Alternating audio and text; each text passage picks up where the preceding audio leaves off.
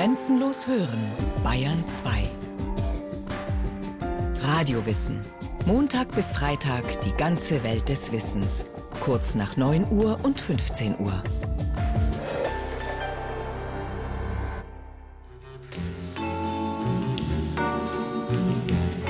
Die Alarmzeichen sind gesetzt. Die stete Zunahme der Herztode seit Ende des Zweiten Weltkrieges ist erschreckend. In Hamburg wie in Berlin, in Europa wie in den USA, in Ost und West. Was hat die Wissenschaft uns zu sagen? Warum droht der Zivilisation dieses schreckliche Gespenst? Können wir es bekämpfen? Ist unsere Lebensweise falsch? Muss die gesamte Bevölkerung in Zukunft ihre Ernährungsweise ändern? Kapitel 1 Die Anklage in den 50er Jahren nahmen Herz-Kreislauf-Erkrankungen rasant zu und die Nachrichten waren voll davon. Immer mehr Menschen starben an Herzinfarkt. Niemand wusste, woran es lag und wie man sich davor schützen konnte. Die Menschen hatten Angst. Unter Experten wurde gestritten. Lag es am Stress, an Mangel an Bewegung? Ernährten sich die Menschen falsch, seitdem der Krieg zu Ende war? Endlich bot ein hoch angesehener Physiologe eine glaubwürdige Erklärung. Ansel Keys von der Universität Minnesota war überzeugt, das Fett war schuld.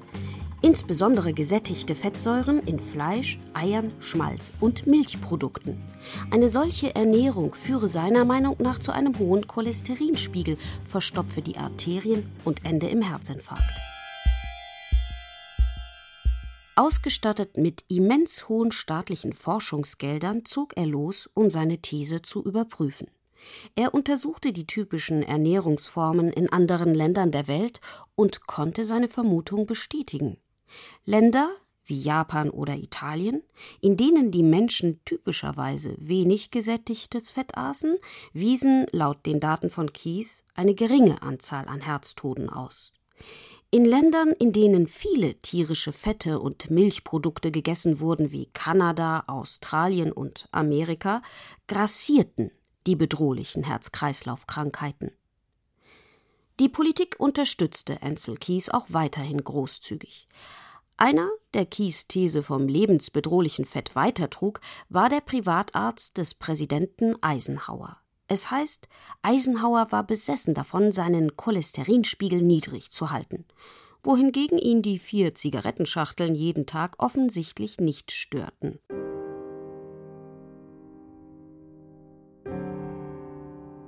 Doch dann stirbt der Präsident. Herzinfarkt. Die Politik braucht einen Schuldigen, muss irgendwie handeln. Und die damals schlüssigste Erklärung für die bedrohliche Krankheit ist nun mal die von Ansel Keys das Fett. Zügig werden neue Ernährungsempfehlungen ausgegeben, die Amerikaner sollen weniger Fett essen. Dazu der Münchner Ernährungswissenschaftler Nikolai Worm.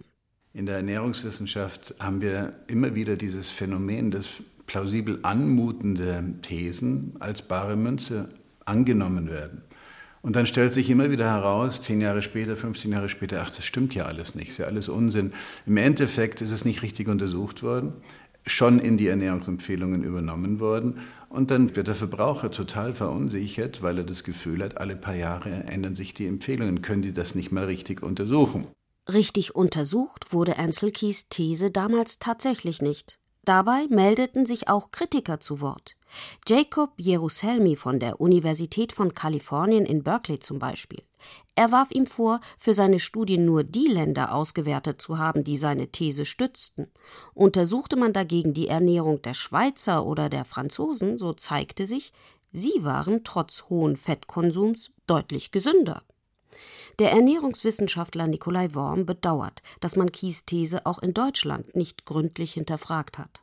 In Deutschland hat man sich im Prinzip in den 60er Jahren den amerikanischen Empfehlungen einfach angeschlossen, relativ unkritisch und unterstützt durch eine sehr potente Lebensmittelindustrie, die da einen neuen Markt gesehen hat. Auf der einen Seite der Markt der Pflanzenfette auf der anderen Seite der Markt der fettarmen, kalorienreduzierten Produkte.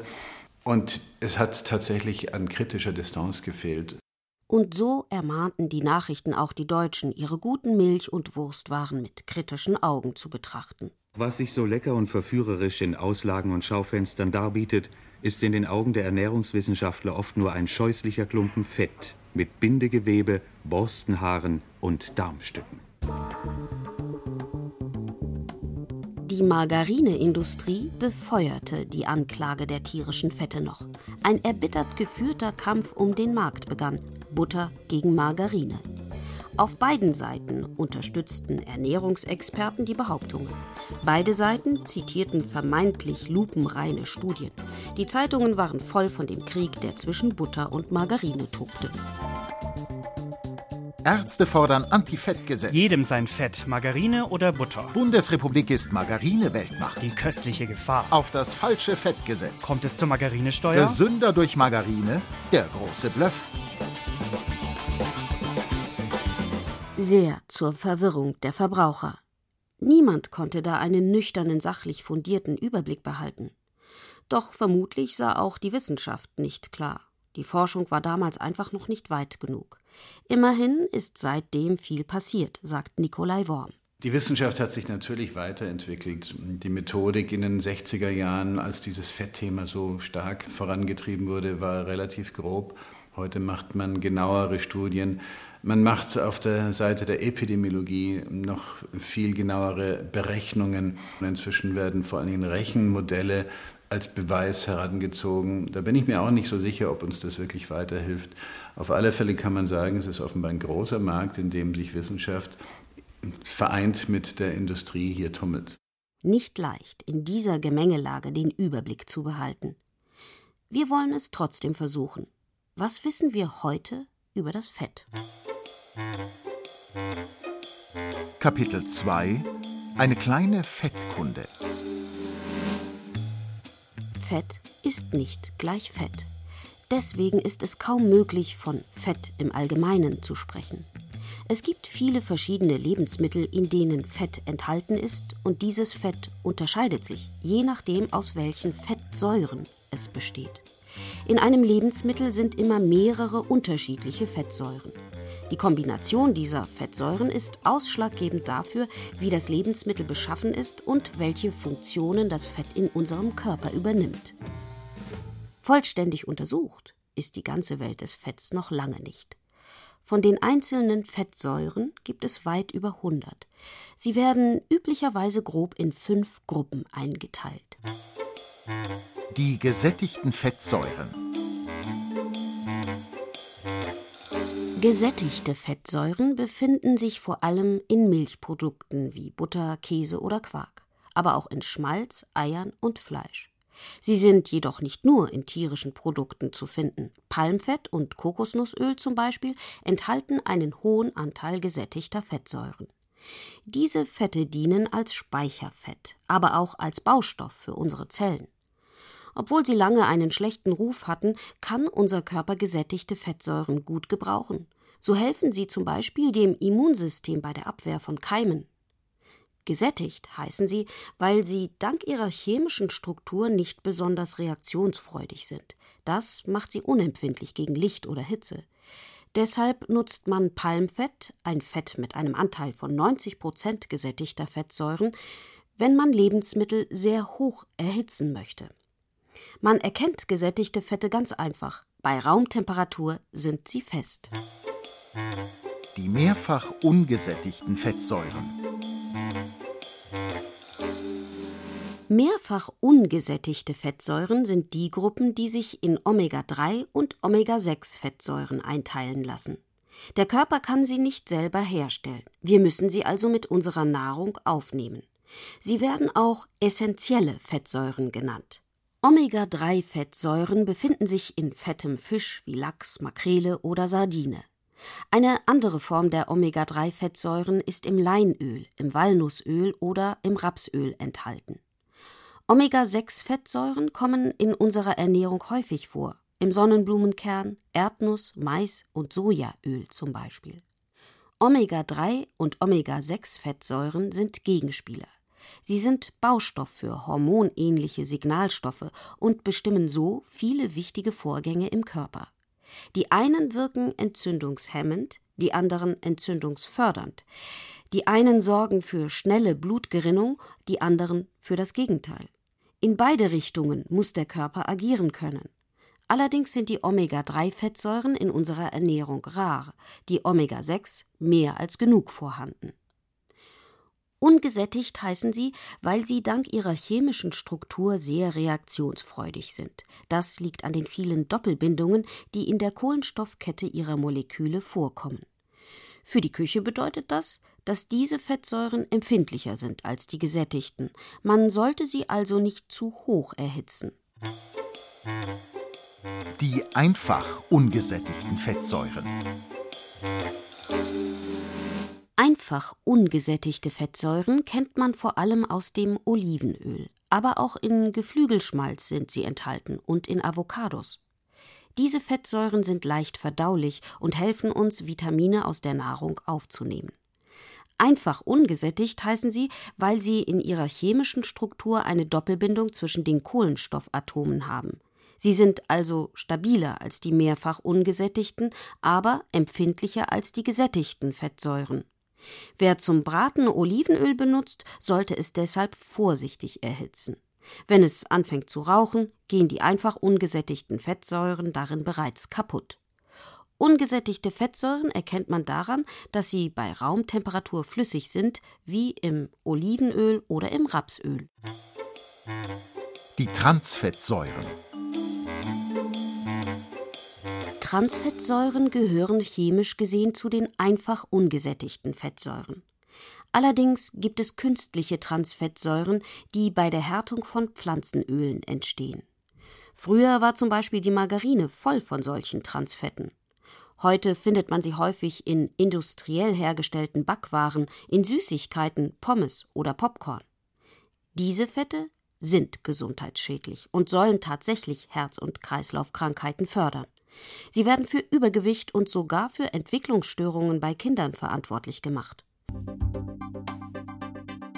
Kapitel 3 Die Rehabilitation der Fette.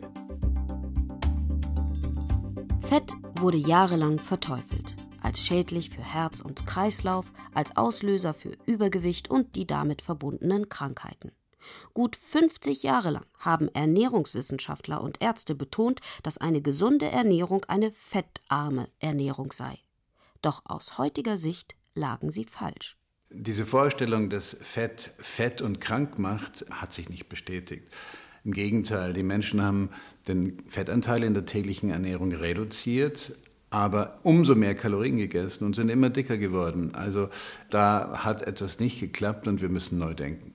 Der Ernährungswissenschaftler Nikolai Worm war anfangs noch einer der wenigen, die das Dogma vom gefährlichen Fett laut anzweifelten. Heute wird seine Position von zahlreichen Studien unterstützt. Auch der Kardiologe Clemens von Schacki von der Universität München interessiert sich für den Imagewandel des Fetts.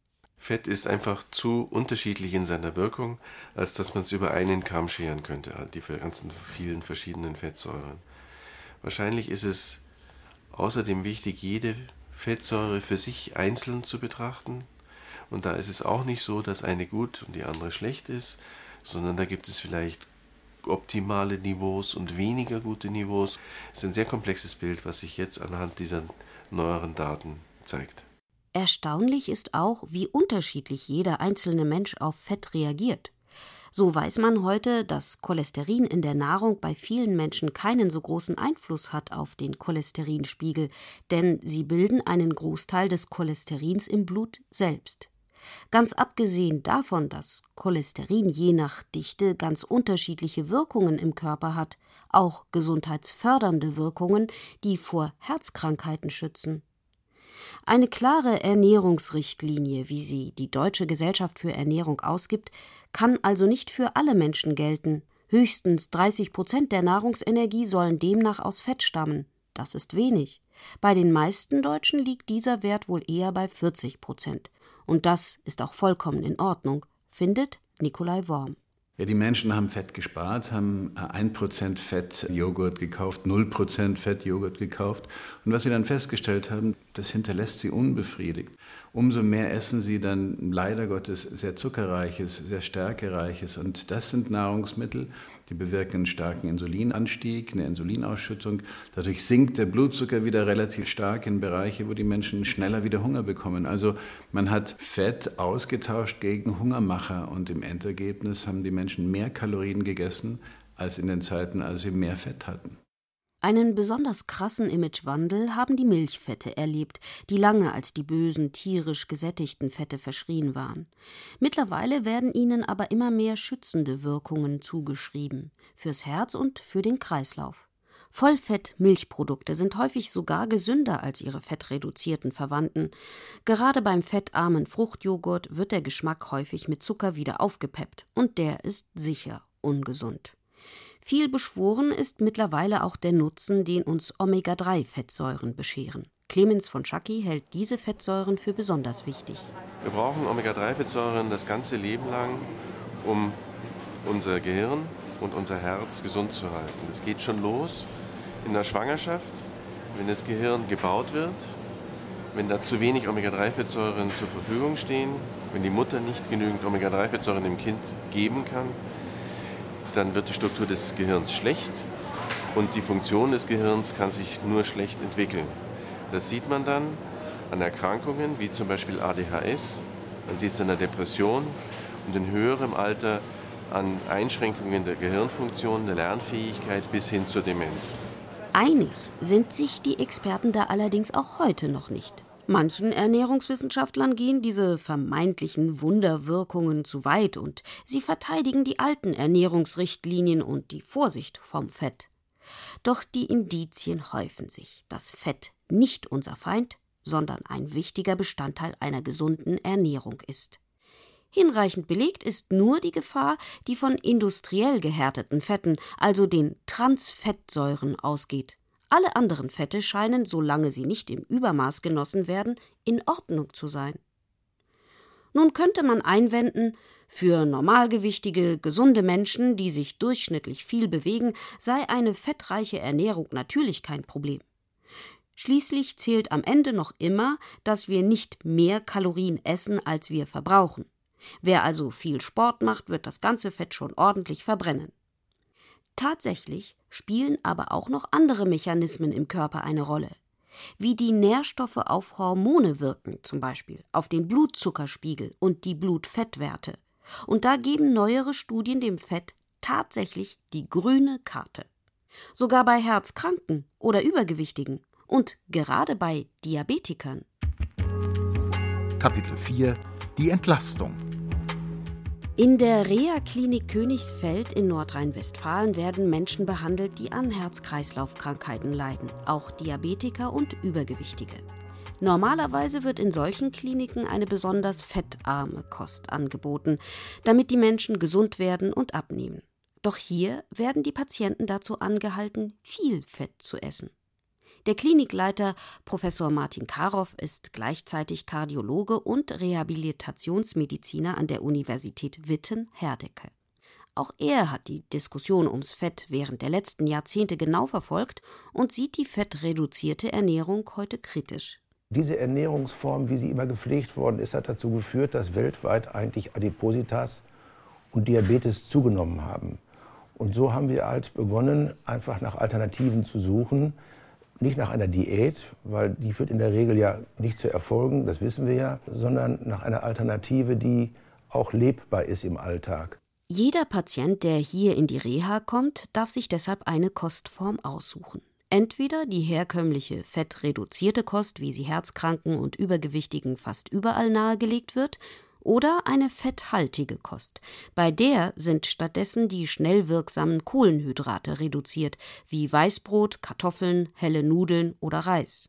Es kommt ganz darauf an, wie Sie die Nährstoffe, Fette, Kohlenhydrate und Eiweiß mengenmäßig verteilen. Das ist das Entscheidende.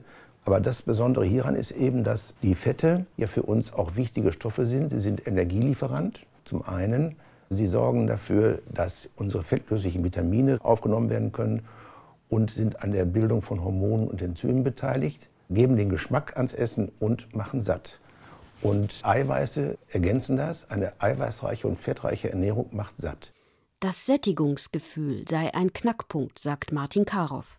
Wer sich satt essen kann und lange satt bleibt, der bekommt auch keine Hungerattacken und bricht daraufhin mit all seinen ehrgeizigen Vorsätzen. Bei Kohlenhydraten würde aber genau das passieren, erklärt er. Denn Kohlenhydrate werden im Körper schnell zu Zucker abgebaut, zu Glucose. Das lässt den Insulinwert in die Höhe schnellen. Der Blutzucker wird wieder abgebaut und wir bekommen wieder Hunger. Man muss auch wissen, dass wenn man viel Kohlenhydrate isst, die überschüssige Glucose oder auch die Fructose aus den Früchten in der Leber auch zu Fett umgewandelt werden kann. Also zu den Neutralfetten, den Triglyceriden, ein Risikofaktor für Herzerkrankungen. Und man beobachtet in den Studien, dass Menschen, die wirklich vernünftig dieses Low-Carb-Essen mitmachen, ihre Blutfettwerte gut verbessern können, dies auch ohne Medikamentenzugabe. Wegen der reduzierten Kohlenhydrate wird diese Ernährungsform auch Low Carb genannt. Außer Fett und Eiweiß beinhaltet sie auch viel Gemüse und Salat, um die Gesamtkalorien niedrig zu halten. Es sieht ganz so aus, als wäre die Generalverurteilung der Fette, die wir ein halbes Jahrhundert betrieben haben, nicht richtig gewesen. Der Verzicht auf das herrliche Vollfettjoghurt im Supermarkt nur unnötige Quälerei. Abgesehen von den künstlich gehärteten Transfetten konnte bisher kein Fett mit stichhaltigen Beweisen als schuldig überführt werden. Weder für die vielen übergewichtigen Menschen noch für die Herztoten. Und so sind mittlerweile viele Wissenschaftler Fürsprecher des verkannten Nährstoffs geworden. Clemens von Schacki. Es gibt Fett, was wir brauchen. Es gibt Fett, was uns nützt. Und es gibt erstaunlich wenig Fett, was uns schadet. Und deswegen ist das Dogma Fett macht Fett oder Fett ist schlecht sicher nicht haltbar.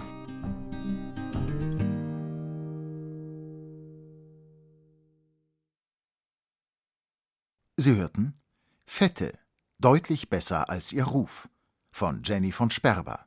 Es sprachen Ann-Isabel Zils und Frank Mannhold. Technik Cordula Vanschura, Regie Markus Köpnick. Eine Sendung von Radio Wissen.